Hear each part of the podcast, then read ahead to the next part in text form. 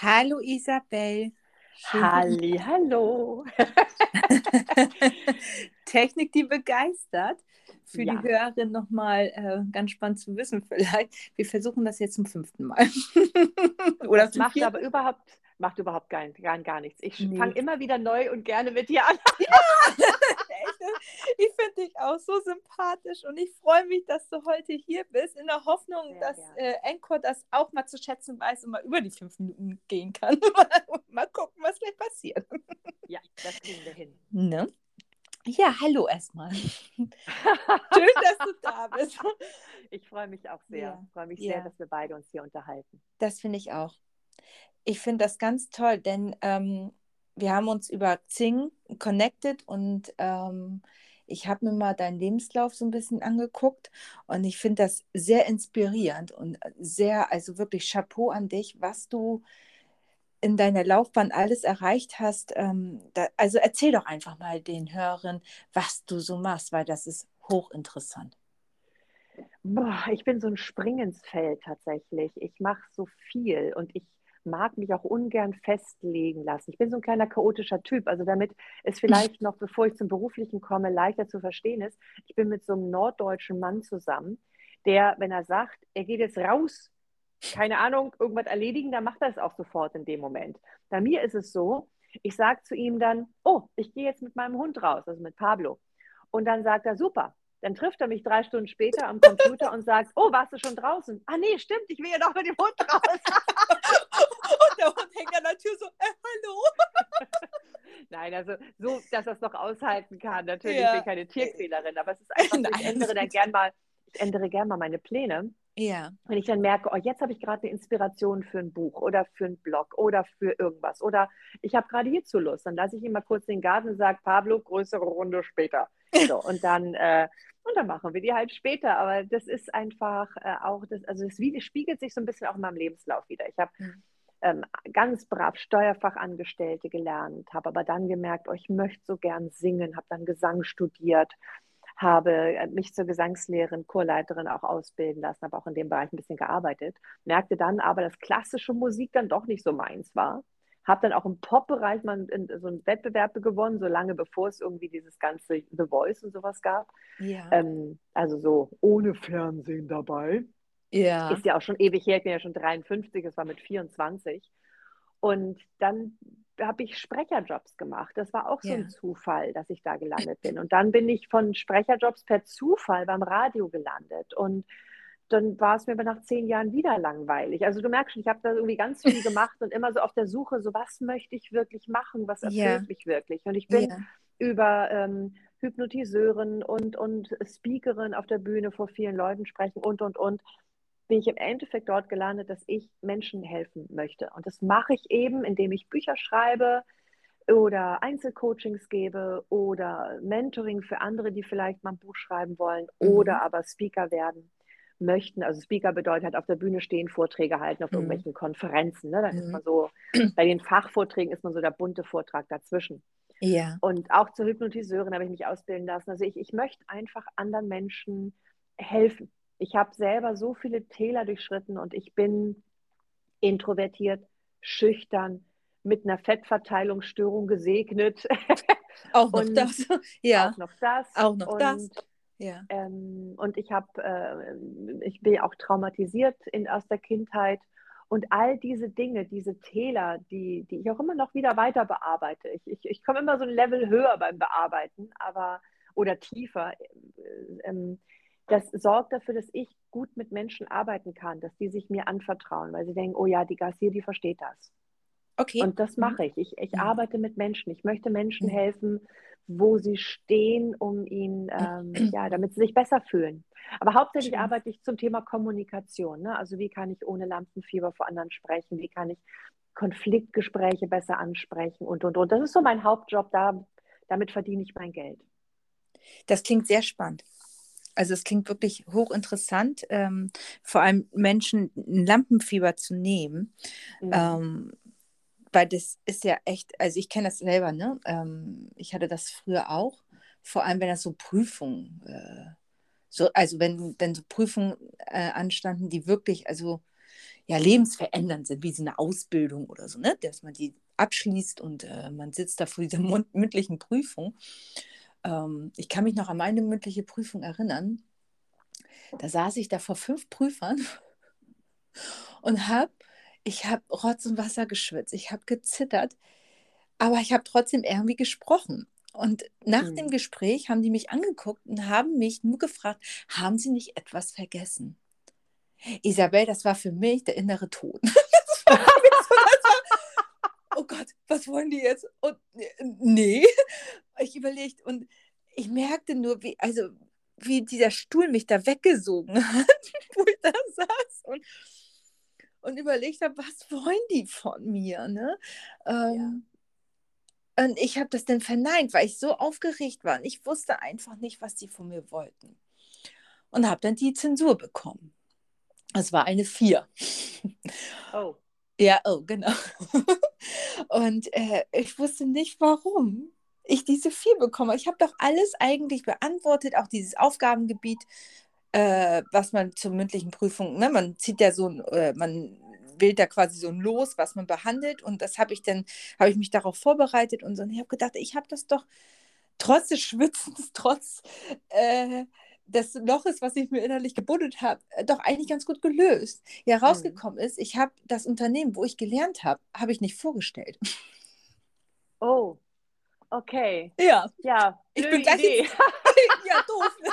Ich habe nicht gesagt, wo ich arbeite, was ich arbeite, warum und so weiter. Habe ich nicht erklärt. Ich bin einfach nur, weil ich mich auf diese Aufgabe so fixiert hatte, ja. bin gleich rein, habe gesagt, mein Name ist Caroline Meinken. Hallo und gleich los. Blub, blub.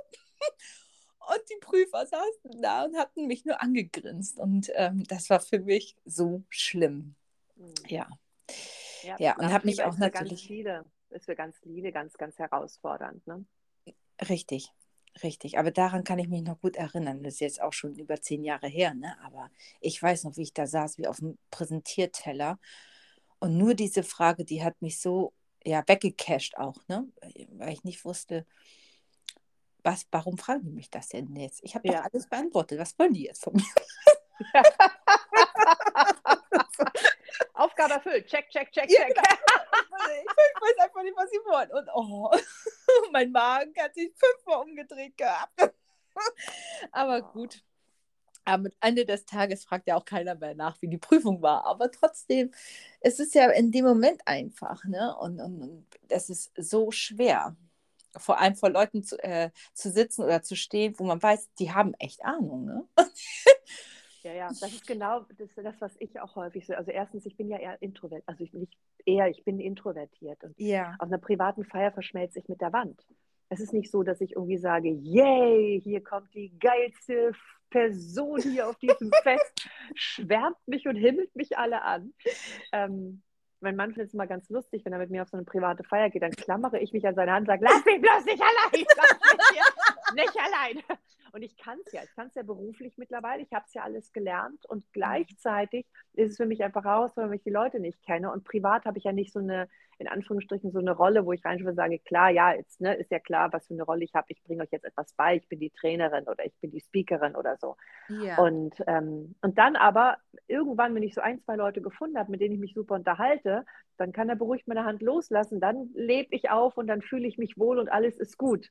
Aber wenn ich da so allein wäre oder sowas, das passiert so häufig, dass ich einfach so am Rand sitze, mir eine Person suche und mich dann den ganzen Abend nur mit dieser einen Person unterhalte. Also es ist nicht so, dass ich mich da äh, sage, ich muss unbedingt am Rampenlicht stehen oder ich muss auf der Bühne stehen. Es gibt ja viele introvertierte Menschen und die haben eben genau diese Herausforderung. Ich habe es auch im Beruflichen häufig, dass, ähm, also wenn ich dann so Einzelcoachings mache, dass ich Leute eben vor mir habe, die introvertiert sind und sagen, ja, ich würde gern Führungskraft werden. Doch mein Chef, meine Chefin, die sagen mir halt hier, du musst dann aber mehr auffallen. Du musst mehr gesehen werden. Ja. Und die dann so, ja, aber in Meetings wird eh schon alles zehnmal gesagt. Ich sage es doch nicht das elfte Mal. Ja, also das ist halt so ein bisschen herausfordernd, ja. dass, dass im Prinzip immer noch eher die Extravertierten teilweise zu Führungskräften gemacht werden in Deutschland, weil die eher gesehen werden, nicht unbedingt, weil sie besser sind. Also Richtig. natürlich sind sie häufig auch besser, um Gottes Willen. Also ne, das ist, ich will jetzt gar nicht so pauschalisieren, dass alle Introvertierten fleißig sind, alle Extravertierten sind nur auf Show aus und faul. Um Gottes Willen, natürlich nicht. Nur sie werden natürlich viel leichter gesehen, die Extravertierten. Also insofern haben die Introvertierten wirklich eine mhm. Baustelle mit dem gesehen werden, Führungskraft ja. werden, auf der Bühne stehen, die Ideen präsentieren, den Applaus aushalten. Oh mein Gott, das ist. und das sind so Dinge, da helfe ich einfach wahnsinnig gerne. Also ich arbeite sowohl mit Extravertierten zusammen als auch mit Introvertierten. Und da spielt es keine Rolle, woran möchten Sie jetzt in der Kommunikation arbeiten, sondern dann gucke ich eben im Hörgespräch, bin ich überhaupt die Richtige? Das finde ich ganz wichtig, mhm. dass ich nicht jeden Auftrag auf Teufel komm raus rein, also annehme. Mhm. Bin Gott sei Dank bin ich mittlerweile mit 53 in einer, in einer Situation, dass ich sagen kann, oh, ich nehme die Jobs an, wo ich Lust drauf habe. und aber auch die, die passend sind. Ich möchte ja dass die Mund Mundpropaganda gut funktioniert. Und die funktioniert halt dann gut, wenn die Leute wirklich begeistert sind. Also wenn Richtig. ich die richtige Trainerin war für diese Problem, Problemstellung und diese Problematik ja. oder für dieses Unternehmen, ja. für diese Person. Und ja. wenn nicht, empfehle ich eben andere. Und das mache ich auch von Herzen gern. Das ist schön. Also ich selber bin ja auch, habe mich auch zum Coach ausbilden lassen weil ich das für mich als Aufgabe gesehen habe, Frauen, vor allem primär Frauen zu unterstützen, ähm, sich selbstbewusst nach vorne zu stellen. Mhm. Ähm, weil ich festgestellt habe, ich arbeite in einem, hauptberuflich in einem sehr männlichen Beruf, also meine Kollegen sind 99 Prozent Männer.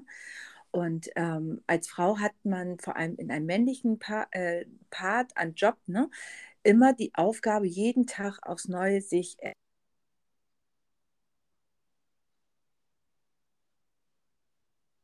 so gesehen werden. Ne? Und mhm. ähm, das habe ich mir zur Aufgabe gemacht und habe festgestellt, dass vor allem die Frau ähm, in ihrer, Selbst, in ihrer Selbstbewusstseinsschiene eher zurückstecken, weil wir dieses ähm, vom Inneren, diesen Instinkt in uns schützen, ähm, uns zu kümmern, ne? so, und eher zurückstecken. Und also es gibt, ja genau, es gibt ja auch die Frauen, die, die buffs nach vorne auf die Bühne gehen und die im Rampenlicht stehen. Und manchmal habe ich das, oder die sich auch ähm, in der Führungsebene nach oben arbeiten. Manche schaffen das mit ihrer Fraulichkeit und Weiblichkeit. Ja. Und bei manchen, die nutzen dann halt die Rhetorik der Männer und sind mehr Mann als die Männer. Also teilweise gnadenloser als die Männer und mehr ja. zickig als die Männer. Und Richtig. da denke ich so, ich meine, das, dafür brauchen wir nicht Frauen in der Führungsebene, dass sie dann eben die Techniken der, der, der Herren nehmen. Und auch da, es gibt nicht den Mann und die Frau, ne, das ist klar. Aber ähm, es ist halt manchmal so mit, mit Härte, mit weniger Emotionalität, mit weniger Weichheit wird das dann gemacht. dann denke ich so, schade. Es geht nämlich auch anders. Genau, genau. Man kann ruhig seine weibliche äh, Rolle auch äh, spielen oder beziehungsweise genau. zeigen, weil dafür genau. sind wir ja auch, wir sind ja auch genauso wundervolle Menschen. Und ähm, das habe ich mir halt zur Aufgabe gemacht, weil ich gedacht habe, genau in diesen Punkten, was ich dir gerade erzählt habe, mit meiner mündlichen Prüfung, solche, sage ich ja mal, banalen Punkte, ähm, ist teilweise noch so, so, ja, verheerend, ja, mhm. da, sonst gäbe es ja auch, sag ich mal, dich nicht in dem Bereich, äh, Leute zu motivieren, ihr Lampenfieber ähm, zu über, ja, äh, äh wegzuschieben, indem sie äh, antrainiert bekommen, wie sie da durch diese Situationen gehen. Mhm. Und ich habe auch viel festgestellt, so es geht ja schon bei der, sag ich mal, bei einer banalen Gehaltsverhandlung los. Wie oft habe ich früher gesagt, ja, so und so viel würden wir ihnen geben. Ja, ist in Ordnung. Ist okay. Kein Problem. So. Und jetzt, nein. Ich weiß, was ich wert bin friss oder stirb quasi, ja. Mhm. Und ähm, auch das musste ich erstmal lernen. Aber mittlerweile weiß ich auch, wo, warum ich das einfach mit so einer Leichtigkeit auch machen kann. Das liegt daran, dass ich mittlerweile dieses Selbstbewusstsein dafür habe. Mhm. Es ist nicht arrogant, es ist nicht äh, eingebildet gemeint. Nein, es ist einfach, nein, Leute, ich habe das mir erarbeitet und das bin ich mir wert. Mhm. Ja? Und mit dieser Basis entweder können wir arbeiten oder halt nicht. So. Mhm. Und wenn das nicht ist, ja, dann ist es so. Dann ja. äh, war es auch nicht der richtige Arbeitgeber. So. Ja, genau. Also ich denke eben auch so, ne? wenn, wenn du dieses Selbstvertrauen so hast und weißt, ich werde eh auch einen anderen Job finden, dann bist du eben entspannter dabei. Genau. Ne, du bist dann entspannter auch und kannst Richtig. das eben entscheiden. Also genau. ähm, ich habe zum Beispiel auch so Kollegen, die haben sind völlig überarbeitet, haben heiden Respekt, aber Kunden abzusagen, weil sie sagen, na, wenn ich dem einen absage, was ist, wenn der andere dann auch wegbricht und ich dann? ich so denke, ja, sowas könnte eventuell passieren und gleichzeitig mache ich es eben einfach so, dass ich sage, ich vertraue darauf, dass es nicht passiert. Ich vertraue darauf, dass neue Kunden kommen werden. Und ja, vielleicht kommt eine Durststrecke, vielleicht war das eine blöde Entscheidung. Und gleichzeitig wird es weitergehen, weil ich gut, also weil, weil ich bisher gute Rückmeldungen bekommen habe zu meiner Arbeit und dann einfach fest davon ausgehe, dass da Leute wiederkommen. Und ich finde es ganz spannend, dass teilweise sich Leute auch eben nach, nach zehn oder zwölf Jahren wieder bei mir melden und sagen, oh, früher habe ich sie mal da und da erlebt und, und, ne, und jetzt möchten wir sie in dem neuen Unternehmen auch wieder buchen. Und das zeigt mir, dass ich da auf einem guten Weg bin. Und dann nehme ich lieber hm. weniger mhm. Jobs an und sage, komm super über die Runden. Ich brauche es nicht für den Status und für ich bin die Nummer eins. Ja. Yeah dieses Selbstwertgefühl, es gibt dir diese Ruhe, dass du sagen kannst, ja, ich kann auch mal Nein sagen.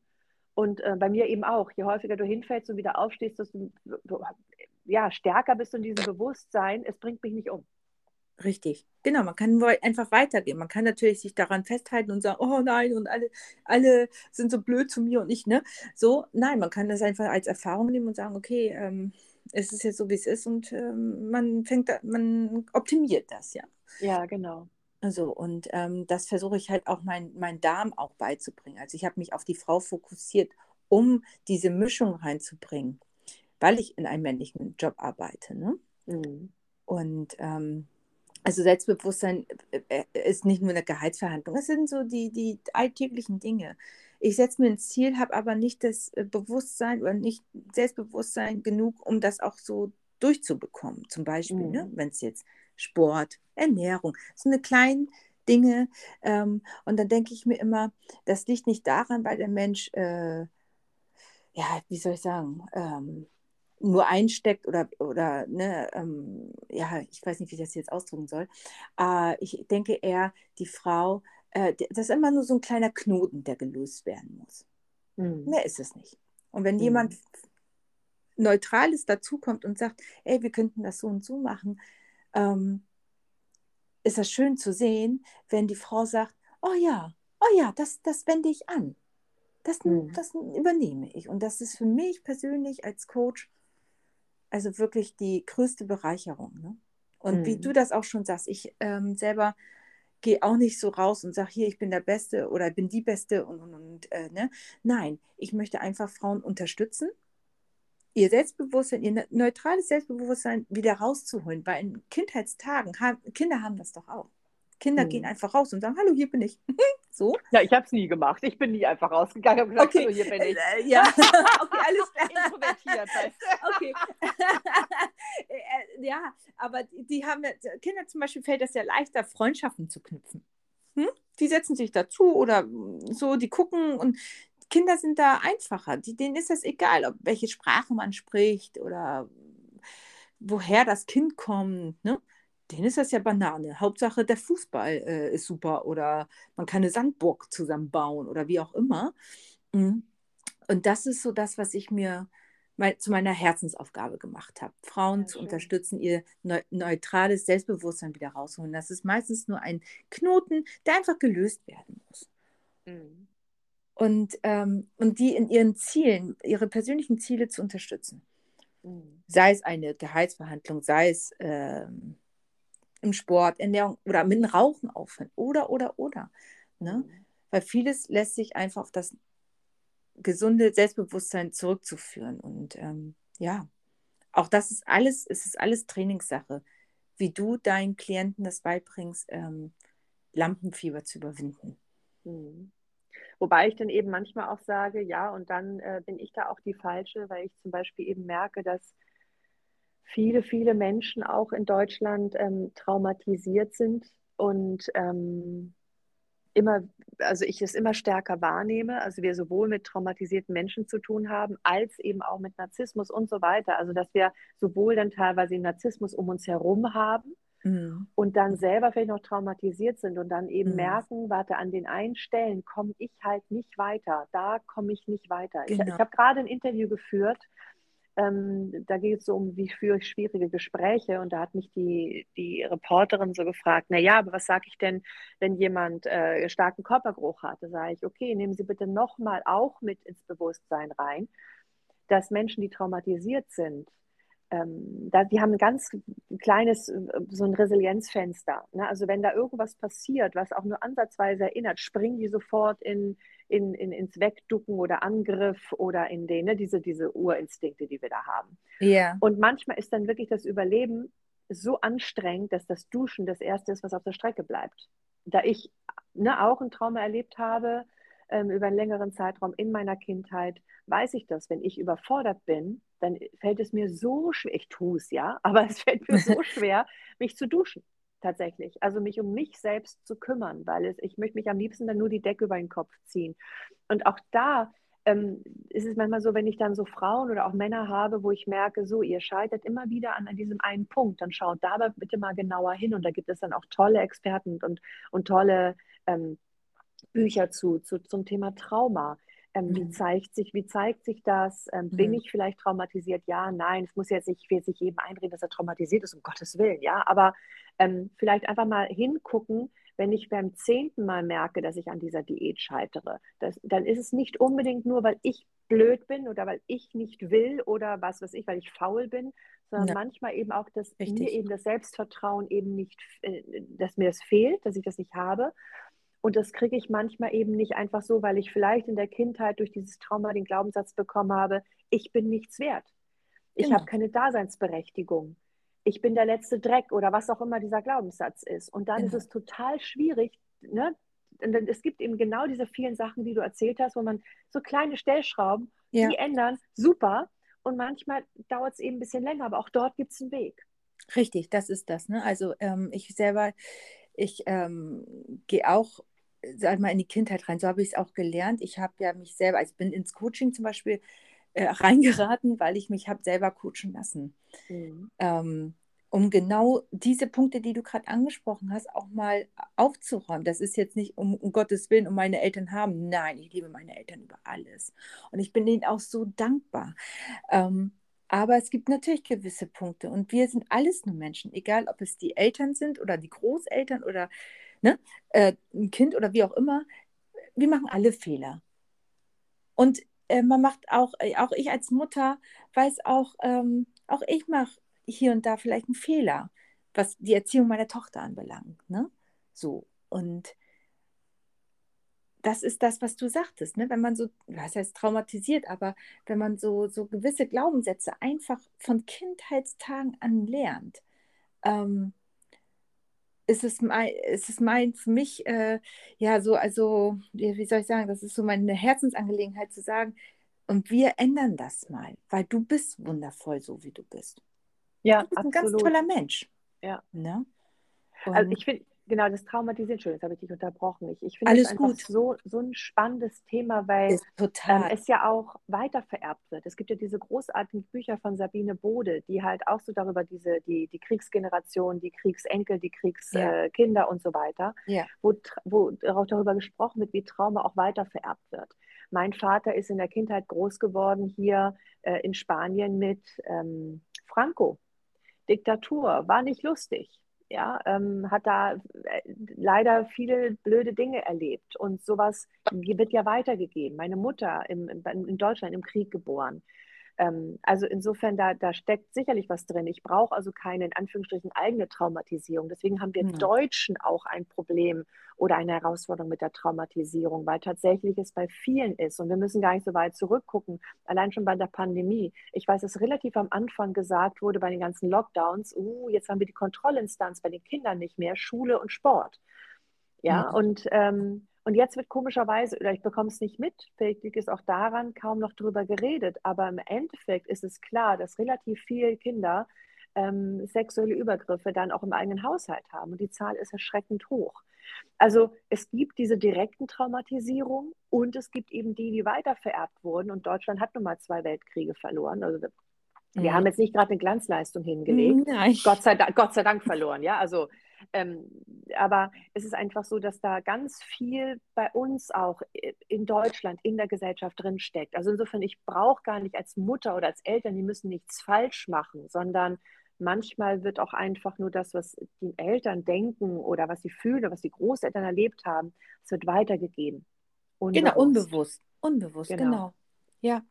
Und dann gilt es, das eben aufzuarbeiten, denn dann werde ich eventuell immer wieder an diesem Punkt eben scheitern. Und da gibt es dann Spezialisten für und das finde ich großartig. Und da würde ich dann auch sagen, okay, ich habe zwar Psychologie im Nebenfach studiert, bin jetzt aber nicht hauptberuflich Diplompsychologin. In dem Fall würde ich abgeben und würde sagen, und wenn du das Aufgabe, komm gern wieder oder ich begleite dich dabei oder wie auch immer. Ne? Also das ja. sind dann so die Momente, wo es eben ganz wichtig ist, wo ist da die, die Grenze, bis wo kann ich noch helfen, Vielleicht bin ich auch einfach der Schlüssel, damit die Person einsieht, ah, es wäre vielleicht schlau, mich an den, den Experten zu wenden. Und dass du eben auch, dass genau. wir eben auch Ahnung haben, wo ist jetzt die, die richtige Person, die jetzt ich, genau für den nächsten Schritt ich, gut helfen könnte. Ich, ich habe mich ja darauf, ähm, sag mal, fokussiert, äh, Frauen zu unterstützen. Und ich hatte letztens eine Coaching-Anfrage gehabt.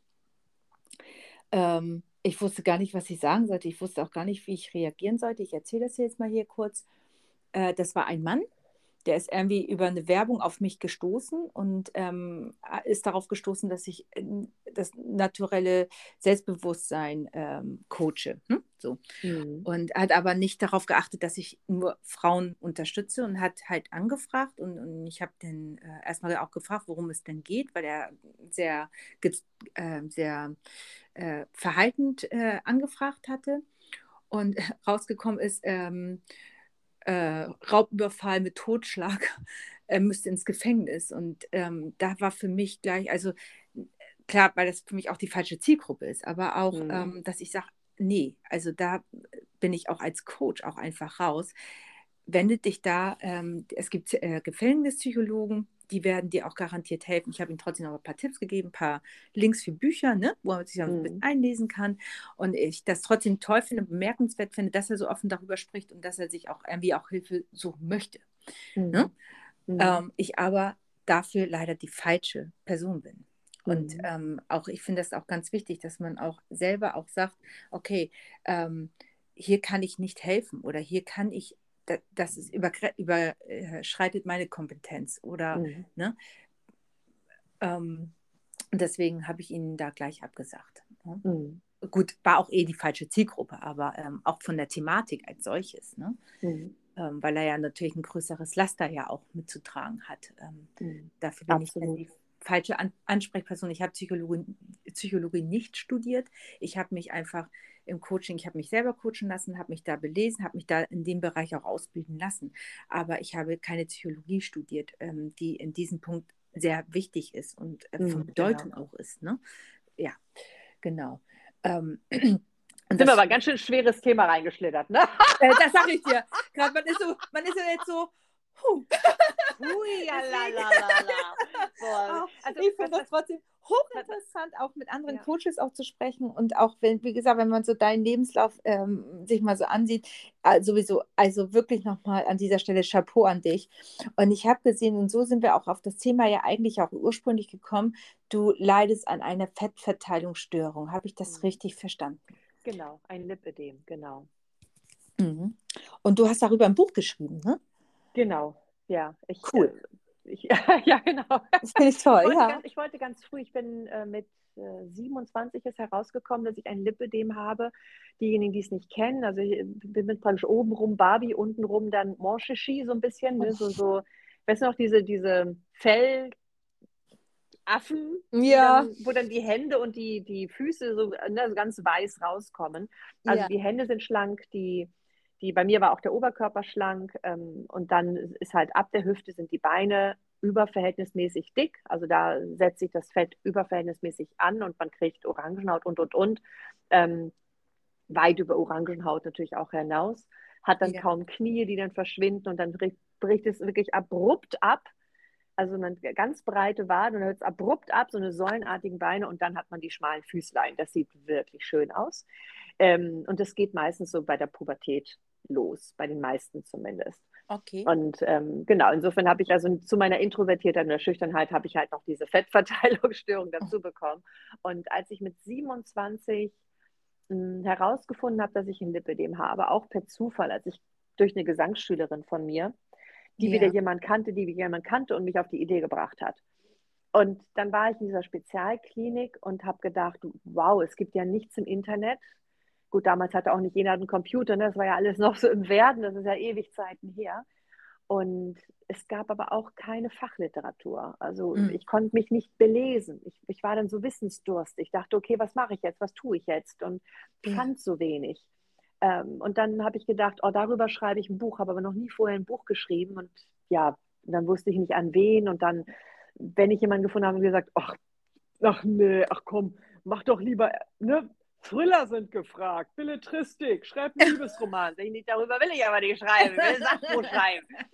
ja, und dann, ja, genau. Und dann habe ich eben mein Leben weitergelebt und habe ja mhm. so, bin ja so von einem Job zum nächsten gesprungen. Und da habe ich irgendwann auch schon einige Bücher eben veröffentlicht im Kommunikationsbereich, wusste also mittlerweile, wie Schreiben funktioniert und und und und habe gedacht, mhm. so, ich möchte jetzt wirklich mein Buch über das Lipidem schreiben. Und dann wurde es mir aber häufig ausgeredet von Beratern, weil die gesagt haben, äh, nee, komm, ja, man sieht es dir ja kaum an. Also ich war damals äh, durch meine Essstörung, war ich dann, also ganz viele, die halt Lipidem haben, haben auch eine Essstörung, weil du ja krampfhaft versuchst, die Beine schlank zu halten. Ja. Also schlank wie möglich. Ja, dann ist oh, ja. oben rum gar nichts mehr und unten rum hast du immer noch irgendwie, also es sind mindestens zwei, drei Kleidergrößen Unterschied, die du hast, oben und unten. Ähm, und insofern, ich, man hat es mir nicht angesehen und gleichzeitig dachte ich so, ah, aber ich möchte gern darüber schreiben und ich möchte gern auch mehrere Stimmen auch anderen helfen, weil es einfach so viele Frauen betrifft. Also ganz viele haben ein Lipidem, ohne es zu wissen. Ähm, und ne, und denken vielleicht einfach, sie haben vielleicht ein bisschen äh, Reiterhose oder sowas. Bei manchen ist es auch so, doch wenn es mit Schmerzen verbunden ist und wenn du leicht blaue Flecke bekommst, dann ist die Wahrscheinlichkeit groß, dass du ein Lipödem hast. Also wenn yeah. dir deine Beine permanent wehtun, wenn dir die Arme wehtun, allein wenn du dir die Haare föhnst, dann, yeah. ne, das ist einfach ein Zeichen dafür, dass du einfach fast permanent Schmerzen hast. Wenn dir jemand über das Bein streicht oder lebevoll mal so gegentätschelt und du ihn am liebsten umbringen möchtest, weil das richtig wehtut ähm, was die anderen da natürlich nicht denken. Naja, lange Rede, kurzer Sinn. Ich habe dann eben, es wollte es machen, es wurde mir ausreden, ich habe es mir auch ausreden lassen damals und dann habe ich irgendwann gedacht, nee, ich mache jetzt dieses Buch, verdammte Axt und habe dann auch einen tollen Verlag gefunden, den Trias Verlag. Das ist ein Unterverlag von dem Thieme Verlag, was ein medizinischer Verlag ist und bin dann eineinhalb Jahre lang durch die Gegend gereist, habe Betroffene gefragt, habe Ärzte interviewt und, und, und, und, und und habe dann eben ein Buch darüber geschrieben. Hauptsächlich so ein bisschen über mich, aber ich wollte halt kein Jammerbuch. Oh, mein Leben ist so scheiße, ich habe eine Krankheit. Sondern äh, das, der Titel ist halt, ich bin mehr als meine Beine. Es ist ja mehr. Ich, also viele sagen dann, ich treibe Sport für meine Beine, wo ich so denke, naja, dein Kopf tut das auch gut. Ja, genau. Äh, ich, ich trinke jetzt viel oder ernähre mich so und so wegen meines Lipidems oder so. Oder manche, die dann halt sehr zunehmen und das äh, passiert eben auch. Ja. Ähm, ich bin im Moment auch gerade, weil ich gerade so eine Trauma, nochmal wieder mein Trauma aufarbeite, nochmal wieder auf einer tieferen Ebene wiege ich gerade viel zu viel und bin richtig schön proper. Ähm, sowas passiert auch und gleichzeitig, wenn Frauen dann so füllig sind, dann sagen sie, aber meine Beine, wo ich so denke, äh, Bauch, Gesicht, Arme, also ne, da ist ja noch mehr, wo was füllig ist. Du siehst es halt richtig gut bei den Frauen, die dann ganz viel abgenommen haben, schlank sind, aber die Beine nicht schlank bekommen. Also die nehmen ab an den mhm. Beinen, aber sie werden nie ganz dünn. Mhm. Also nicht so wie jemand, der kein Lipidem hat. Du mhm. kriegst es, die Wahrscheinlichkeit ist gering, dass du es ganz wegbekommst. Manche mhm. haben es geschafft und die Wege habe ich auch aufgezeigt bei so manchen, die ich kennengelernt habe. Du kriegst es nicht wirklich los, weil gesagt wird, dass es chronisch ist. Mm, doch du kannst eben damit leben. Und ob du nun abnimmst oder ob du eben äh, einfach so sagst, okay, so bin ich halt, ja, jeder Mensch mhm. ist unterschiedlich. Richtig. Leider ist die Rubens-Figur gerade nicht mehr aktuell, ansonsten wäre ich hier voll im Trend. mm, ja. ja. Und es gibt auch so schöne Sachen, es war so toll. Ich habe einmal äh, vor, einiger Zeit habe ich einen Vortrag gehalten, das ist glaube ich schon irgendwie sieben, acht Jahre her. Und da hatte ich gerade wieder ein bisschen mehr gewogen und fand das gerade ganz blöd. Und dann trage ich immer gern so eine Kleider, die halt die Taille und den Oberkörper betonen. Und dann ist da so ein langer Rock, der halt bis zu den Füßen praktisch runtergeht, damit man mhm. nicht so sieht, wie meine Beine und mein Hintern und sowas ausschauen. Ja. Und dann habe ich dort ein bisschen über meine Figur hergezogen, wie ich es dann häufig mache wahrscheinlich auch aus Unsicherheit, wenn ich mich selbst gerade nicht in meiner Haut so wohl fühle. Und dann kam hinterher eine Frau auf mich zu und sagte dann, ähm, Frau Gassier, ich habe jetzt schon drei Kommunikation. Ne? Und ja. ich finde es äh, spannend. Sie, jedes Mal äh, ziehen Sie praktisch über Ihre Figur her. Dabei sind Sie doch eine 0,7. Ich was? Hä? Eine 0,7. Von ich, was? Hä? Ja, genau. 0,7 von was? Was willst du von mir? Und sie so, ja, es gäbe eine Studie aus den USA, wo, wo praktisch herausgefunden werden sollte, was die most sexiest Figur ist überhaupt. Und wenn du halt die Taille misst und die Hüfte misst und das durcheinander teilst und da kommt eine 0,7 raus, dann ist, spielt es keine Rolle, ob du 100 Kilo wiegst oder 50 Kilo. Das, dieser Unterschied, diese Sand, ne, Sanduhrfigur, das ist die, also die, die, die, ähm, ja, die ansprechendste Figur, was, was Männer halt richtig sexy finden. Und da habe ich erst gedacht, pff, also, dann habe ich nachgemessen. Man war ja trotzdem neugierig. Um ich hatte 0,69, habe dann gedacht, super, ein Stück Kuchen ist noch drin, dann bin ich bei 0,7. ah, da hat sie das, das, so aus dem Blick rausgesehen, dass, dass du eine 0,7 bist, oder?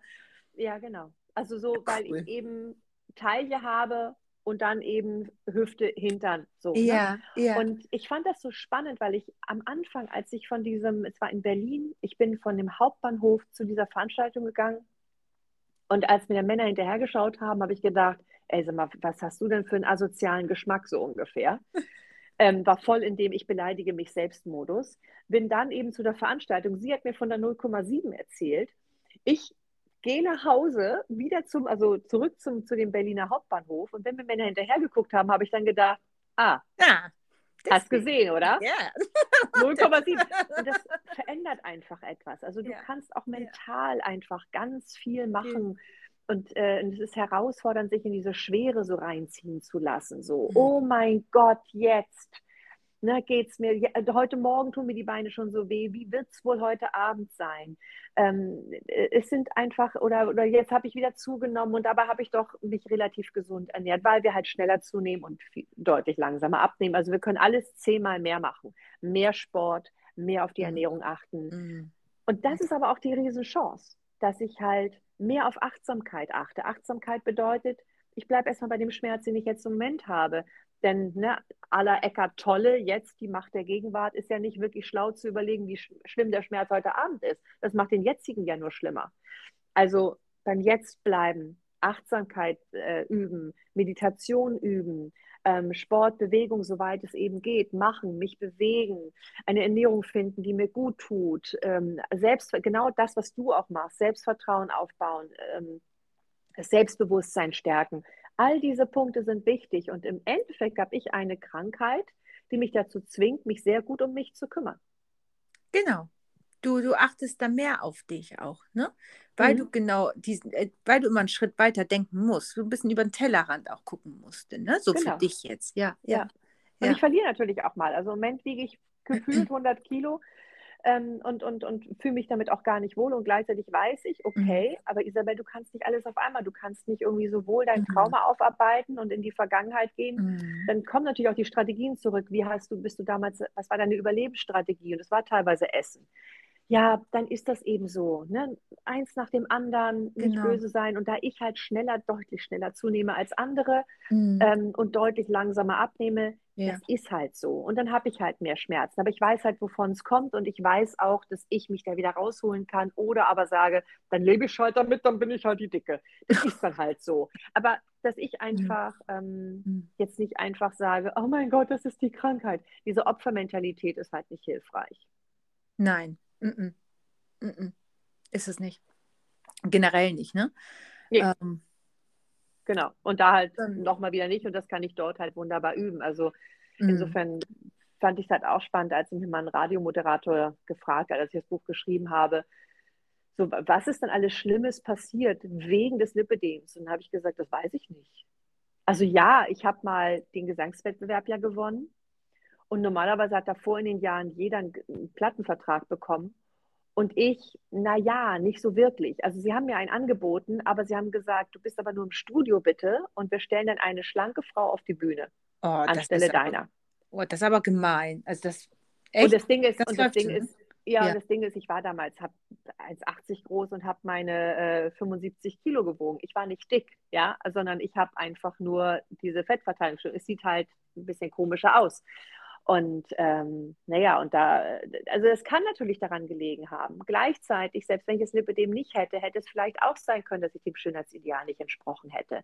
Ich kann es nicht komplett mit hundertprozentiger Sicherheit sagen, dass es nur an dem Lipidem liegt. Und das finde ich halt auch so wichtig, da zu gucken, was ist die Chance, wie komme ich in die Leichtigkeit, wie kann ich den jetzigen Moment mhm. genießen mhm. und, und, und einfach an mir arbeiten. Und klar, klar, die Traumatisierung hilft dabei nicht. Und dann kriegst du häufig das Lipidem halt eine Essstörung. Ungefähr 65 bis 70 Prozent der Lipidem-Betroffenen haben dann eine Essstörung. Entweder weil sie zu viel essen oder zu wenig essen oder, mhm. oder, oder. Mhm. Ähm, aber ja, das sind halt die Täler, wo ich durch bin und wo ich ja. dann halt gesagt habe, mal das eine, mal das andere und ich werde immer besser damit und ich komme immer mehr zu mir und das ist ein ja. Riesengeschenk, wenn ich manchmal merke, wie Menschen so sich gar nicht spüren und nicht wissen, was sie wollen. Das weiß ich sehr genau. Man muss ja auch dazu auch sagen, wenn, äh, wie du auch eben berichtet hast, ne, denn ähm, dem hat man nicht zugenommen und dann möchte man auf Krampf irgendwie abnehmen und dann klappt das nicht. Das ist ein Stress, der dann entsteht und, und man muss auch einfach wissen, du wahrscheinlich, du weißt das garantiert, aber jetzt nochmal für die Hörerin, ne, ähm, dass wenn man in Stress verfällt, weil man unbedingt, ich muss abnehmen, ich muss das jetzt und, ne, und hört vielleicht auch auf zu essen oder ich esse anders oder wie auch immer und es klappt nicht. Denn entsteht äh, dieses Stresshormon Cortisol und Cortisol ist entscheidend, äh, dass man denn in dem Moment nicht abnimmt, weil äh, Cortisol wieder Fett produziert. Genau. Das und das ist, ist Genau, das ist so spannend, dieses Cortisol, weswegen ich auch in meinem Buch tatsächlich auch darüber geschrieben habe, so wie wäre es mal mit Glück? Wie wäre es mal, wenn wir es mit Glück probieren? Weil genau. ganz viele Lipidem-Frauen mich anschauen und sagen, ich mache das schon alles, aber die machen dann unter Schmerzen, Schmerzen, Cortisol, machen sie mhm. Sport, Cortisol, mhm. weil sie, auf denen sie keinen Spock haben, Cortisol, mhm. kauen auf ihrem Salat rum, haben aber keinen Bock und schauen neidisch zu anderen rüber, Cortisol. Also genau wie du es gesagt hast. Ja. Und, dann, äh, und dann sagen sie eben, ach, wenn der Schmerz schon jetzt da ist, wie schlimm ist er heute Abend, Cortisol. Ähm, insofern die Wahrscheinlichkeit, allein schon auch, dass dadurch, dass es, dass, dass es schmerzhafte Beine sind oder du halt auch fiese Kommentare von außen bekommst, weil du als äh, fülligere Frau oder mit so einer fülligeren Beine eben als faul bezeichnet wirst und mhm. als äh, was auch immer, was du da bekommst. Ja, also fast jede Frau, die ein Lippe dem hat, kann ein Buch der Beleidigungen schreiben. Ähm, selbst so Komplimente. Ein junger Mann hat mal zu, oder ein junger Mann nicht, aber damals eben ein Freund von mir, der ja. hat gesagt, oh, gucke mal, bis hier bist du schön. Und meinte mein Oberkörper. Und ich so dachte, oh. mm -hmm, ja, das kann man so sagen. man kann es auch anders ausdrücken. Also ja. Jeder könnte das schreiben und insofern spielt das Cortisol so eine große Rolle. Ja. Und dann stehen die so vor mir mit Tränen in den Augen teilweise. Also ich halte auch ganz viele Vorträge mittlerweile über Selbsthilfegruppen oder eben auch bei so Konferenzen, zum Beispiel von OFA Bamberg, ist so ein Kompressionshersteller. Und dann sagen die, ich mache doch schon alles. Und dann genau. sage ich, und jetzt probier es bitte mit Leichtigkeit. Das Richtig. gucken wir und dann gebe ich so ein paar Ideen mit Mentaltrainings ja. und so ein hypnotisches Sprachmuster oder eben diese 0,7 und so ein paar Geschichten, wo ich sage, jetzt schauen wir mal, dass wir es mit dem Glück machen. Ja, das ist, und es ist wichtig, ja. dass wir uns gegenseitig erzählen, wie schlimm das ist und wie doll das wehtut und gleichzeitig nicht zu lange. Ansonsten haben wir das Cortisolproblem. Und dann, egal wie gesund ihr euch ernährt, wie viel genau. Sport ihr treibt, ihr werdet nicht abnehmen oder nicht in dem Maße abnehmen, weil das Cortisol uns einfach vollen Bein stellt. Und ich glaube einfach, das ist wirklich eine mhm. fiese Nummer, weil eben noch bei uns ja noch die Schmerzen von den Beinen dazukommen, die wieder Cortisol ausschütten, weil der genau. Körper gestresst ist. Es ist echt, äh, kann ganz bös zum Bumerang werden. Insofern ist die Hauptaufgabe, sich auf die Leichtigkeit zu konzentrieren. Genau, und auch nicht, ähm, und die Waage auch mal vage sein lassen. Also, dass man in einem gesunden Verhältnis sich ähm, nur, sag ich mal, einmal die Woche wiegt oder, ne, oder, oder gar nicht mehr drei Wochen oder gar nicht wiegt. Einfach nur Fotos macht für sich ja. selber am Spiegel. Oder messen, abmessen, ne? Sowas genau. Ja. Genau, weil die Waage, das, vor allem bei uns Frauen, generell, ob mit Lipodem oder ohne, ist, also das ist doch Gift, das Ding. Ja? Das ist ein Folterinstrument, das ist wirklich oh, fies. Also wir, sagen, oh mein Gott, ich habe ein Kilo zugenommen. Und vielleicht ist es einfach nur ein bisschen, weil wir lange gestanden haben, eine Wassereinlagerung und sowas, ja. die am nächsten Tag eh wieder weg ist. Genau. Wir machen uns da viel zu viel Stress mit. Also und ich, ich finde eben, diese kleinen Erfolge feiern ist auch so toll. Also als ich, ich bin, weil ich ja nun dieses Trauma bearbeite gerade, ähm, wollte ich mal raus. Ich wollte mal in ein Umfeld, was mir Energie gibt. Das ist halt hier in Sevilla, deswegen bin ich gerade bei meiner Familie in Sevilla. Ja. Und hier bin ich am Anfang hergekommen und ich liebe halt hier so die Spanisch, spanische Weihnachtsgebäck. Ich also gleich in einen Laden rein mit einem Cousin, stand da so, griff praktisch mit einer Hand voll in diese Polverones und hieß sie hoch in die anderen in das andere, was ich mag und guckte meinen Cousin an und strahlte und sagte, ah! und ich hab, und dann habe ich gesagt, okay, ich hole mal ein paar Beutelchen, ne, das wiegen wir jetzt mal ab. Und dann habe ich das halt abgewogen, haben wir das alles mitgenommen. Und ich habe mir einfach gesagt, ich, jetzt konzentriere mich mal auf das Trauma. Ich sage nicht Stopp. Ähm, und merke aber, oder ich merkte nach so ein paar Wochen, dass ich kein, gar keinen Hunger mehr auf Polverones habe und dass ich gar keinen Hunger mehr auf irgendwelche anderen Sachen habe. Dass ich zwar ab und an esse, aber das ist kein mehr, oh, ich muss es essen, um etwas zu überspielen. Und das ist schon ein großer Erfolg. Habe ich abgenommen? Wahrscheinlich nicht. Ähm, wiegt mich auch nicht. Deswegen sage ich auch ungefähr 100 mhm. Kilo, grober Schätzbereich. Vielleicht mhm. wiege ich auch ein bisschen weniger, keine Ahnung, mhm. ist auch egal. Ähm, aber das ist so ein großer Erfolg, wo ich so merke, wow, wenn ich wirklich auf mich und auf meine Seele und auf die Leichtigkeit achte, dann schaffe ich es, dass ich nicht das als so, ein, so, ein, so eine Trotzreaktion, dieses Essen brauche, dass ich nicht diese Fressattacken brauche, weil ich einen Hunger nach Nähe, nach Liebe habe oder nach irgendwas anderem, nach Sicherheit, sondern und das dann mit Hunger, ne, mit richtigem Essen kompensiere, sondern es geht dann eben auch ohne. Und das ist für mich so ein großer Erfolg, auch wenn ich hier gefühlt durch die Gegend rolle, wenn ich mit meinem Hund spazieren gehe, ist es mhm. einfach für mich schon mal so großartig, dass ich merke, nee, ich habe keine Fressattacken. Das ist alles gut. Und der Rest kommt dann von allein. Das ist schon mal ein riesengroßer Schritt. Ja. Und das gilt es zu feiern und nicht ein Kilo weniger auf der Waage. Richtig. Weil dieser Kilo ist einfach nur, wie du schon sagst, ne, Wasser. Es kann auch andere Tagesformen einfach vor allem bei uns Frauen. Wir haben so viel mit unserem Körper zu tun, was die Männer einfach mal nicht haben. Ne? Das muss man ja mal so sagen. Mhm. ähm, und und es, äh, wie gesagt, es braucht ja nur, man hat nicht genug getrunken an den ja, Tag. Genau. Äh, es spielen, spielen so viele Faktoren, warum man auf einmal ein, zwei Kilo mehr wiegt oder weniger oder, oder, oder. Ne? Und ähm, ich finde aber auch, also ich selber, ähm, man sieht es Frauen an, die an Lipodem erkrankt sind. Weil die halt, weil, wie du schon sagst, ihr habt diesen Körperbau, oben ganz schlank und unten geht das breiter oder halt ne, anders auseinander. Das sieht man einfach. Und wer sich damit auskennt, weiß einfach, was ihr Frauen, ähm, ja, was man euch mitgegeben hat. So. Und genau. Ähm, ich finde das so gemein zu sagen, oh, guck mal hier, äh, ne, wie der eine Herr denn zu dir sagte, ähm, ja, oben bist du schön. Was, äh, dann denke ich mir immer, was, was, ähm, was regelt dich, das so zu bestimmen? Ne? Die meinen das vielleicht in dem Moment nicht böse, aber das, das sind so Themen, wo ich immer so denke, bleib doch mal ein bisschen vorsichtig mit dem, was du dir äußerst, ähm, generell gesprochen. Ja, auch absolut. Frauen, auch ja. Frauen ja. gegenüber, warum die keine Kinder haben. Das ist auch so ein mhm. hochsensibles Thema. Ne? Und ähm, ja. Es, Andersartigkeit akzeptieren. Ich hatte, wir hatten so eine riesengroße Chance während der Pandemie zu gucken, dass wir Andersartigkeit akzeptieren und wir sind gnadenlos daran gescheitert, zumindest die meisten. Ja. Ähm, ich fand es unfassbar, wie wir miteinander gesprochen haben und wie Andersartigkeit ja. eben nicht akzeptiert wurde, eine andere Meinung nicht akzeptiert wurde. Ja. Und ja. da rede ich von allen wenn wir jetzt mal schwarz-weiß denken, egal welche von diesen zwei Parteien, ist schon schlimm, dass es nur zwei gibt. Es sollten eigentlich Millionen von Meinungen sein. Ähm, aber wie da von beiden Seiten miteinander geredet wurde, unfassbar finde ich mhm. ganz, ganz schlimm. Als Kommunikationstrainerin habe ich in der Zeit echt gelitten, weil ich so dachte, oh nee, ihr, es, es, ist gerade nicht schön. Das ist, mhm. ihr tut euch keinen Gefallen, egal in welche Richtung. Und dieses, ich habe die Wahrheit gepachtet, nee, die gibt es nicht. Die gibt es nicht beim Lipidem, die gibt es nicht in der Kommunikation, die gibt es nicht in der, in, beim Coronavirus. Ähm, die Wahrheit nee, kaum einer kann sich mit der Wahrheit auf Siegertreppchen stellen, weil es zigtausend Wahrheiten gibt. Das weißt du ja auch als, als, als Coach. Jeder hat seine eigene Wahrheit. Und ja. da wäre es so schön, wenn wir Andersartigkeit akzeptieren, dass Menschen einfach anders aussehen oder eine andere Meinung haben oder anders reagieren, weil sie eventuell traumatisiert sind oder aber vielleicht einfach eine, aus einer anderen Kultur kommen oder aber was auch immer.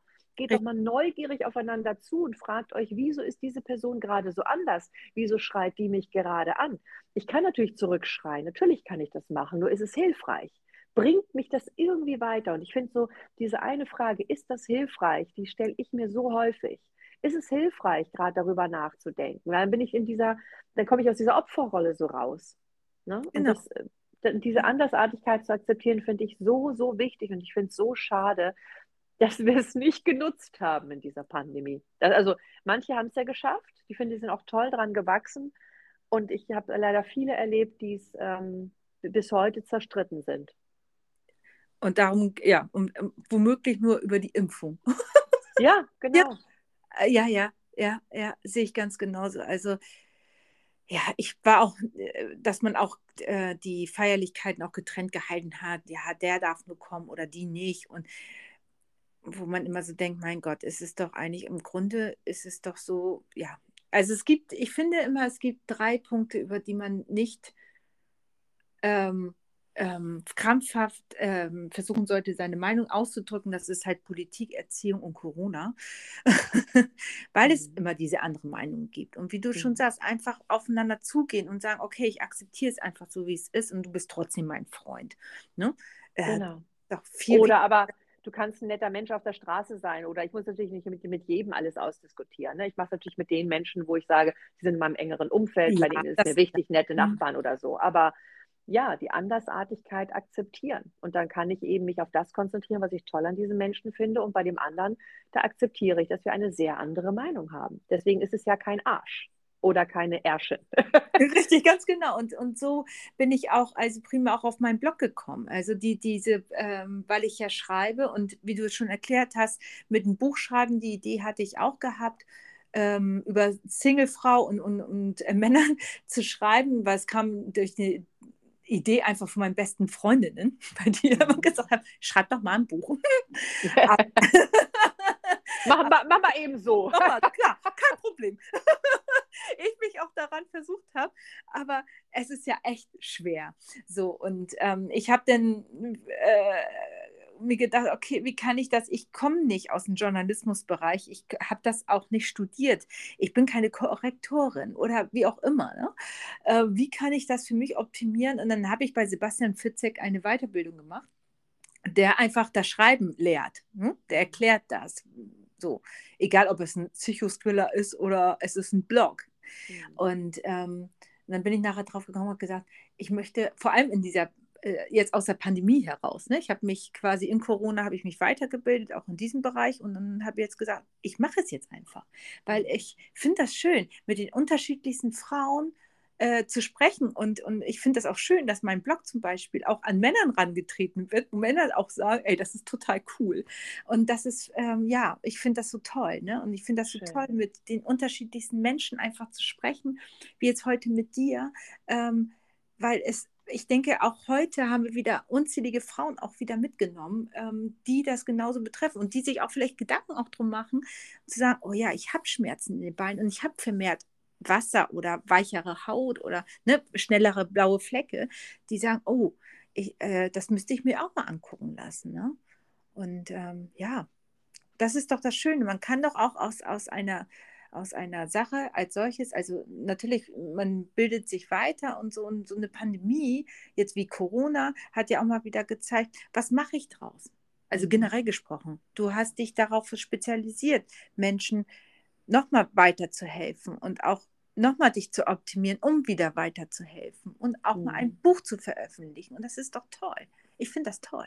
Ja, ja, finde ich auch man kann sich auch ein Loch buddeln und sagen, oh nee, nie wieder. Ja, dann schade drum, weil ähm, es gibt so viele Menschen, egal ob Männlein, Weiblein, die einfach so, ähm, so sind wie du und sagen, nee, ich möchte das mitteilen und ich möchte Frauen, vor allem Frauen im Lipodem-Bereich sind das ja nun mal Frauen, ähm, abholen und sagen, ich, ich habe hier was und vielleicht hilft es dir weiter. Und das ist toll. Und mhm. das möchte ich auch mit meinem Blog neben dem Coaching auch weiterbringen. dass äh, die Geschichten, die eine Singlefrau erlebt, dass sie völlig normal sind. weißt du, also, also, ja, schön, finde ich toll. Ja, ja, finde ich auch. Genau. Caroline, das ist ein schönes Gespräch gewesen. Es hat mir sehr viel Freude gemacht. Ja, mir auch. Oder, oder bin ich jetzt zu früh? Hast du noch eine Frage an mich? Äh, eine Frage? Ähm, nee, soweit eigentlich nicht. Ähm, ich werde dich auf jeden Fall, damit die Hörerinnen auch mal so ein bisschen auch recherchieren können, wer du bist, äh, mal so deine Links, die du so hast, äh, mit veröffentlichen, dass die, meine Hörerinnen und auch Leserinnen äh, dich auch ähm, als Person auch ähm, sehen können, ne? per Foto. Ja. Und ähm, ja, ich fand das auch ein ganz tolles Gespräch und ich könnte auch stundenlang weitersprechen. Ja. ja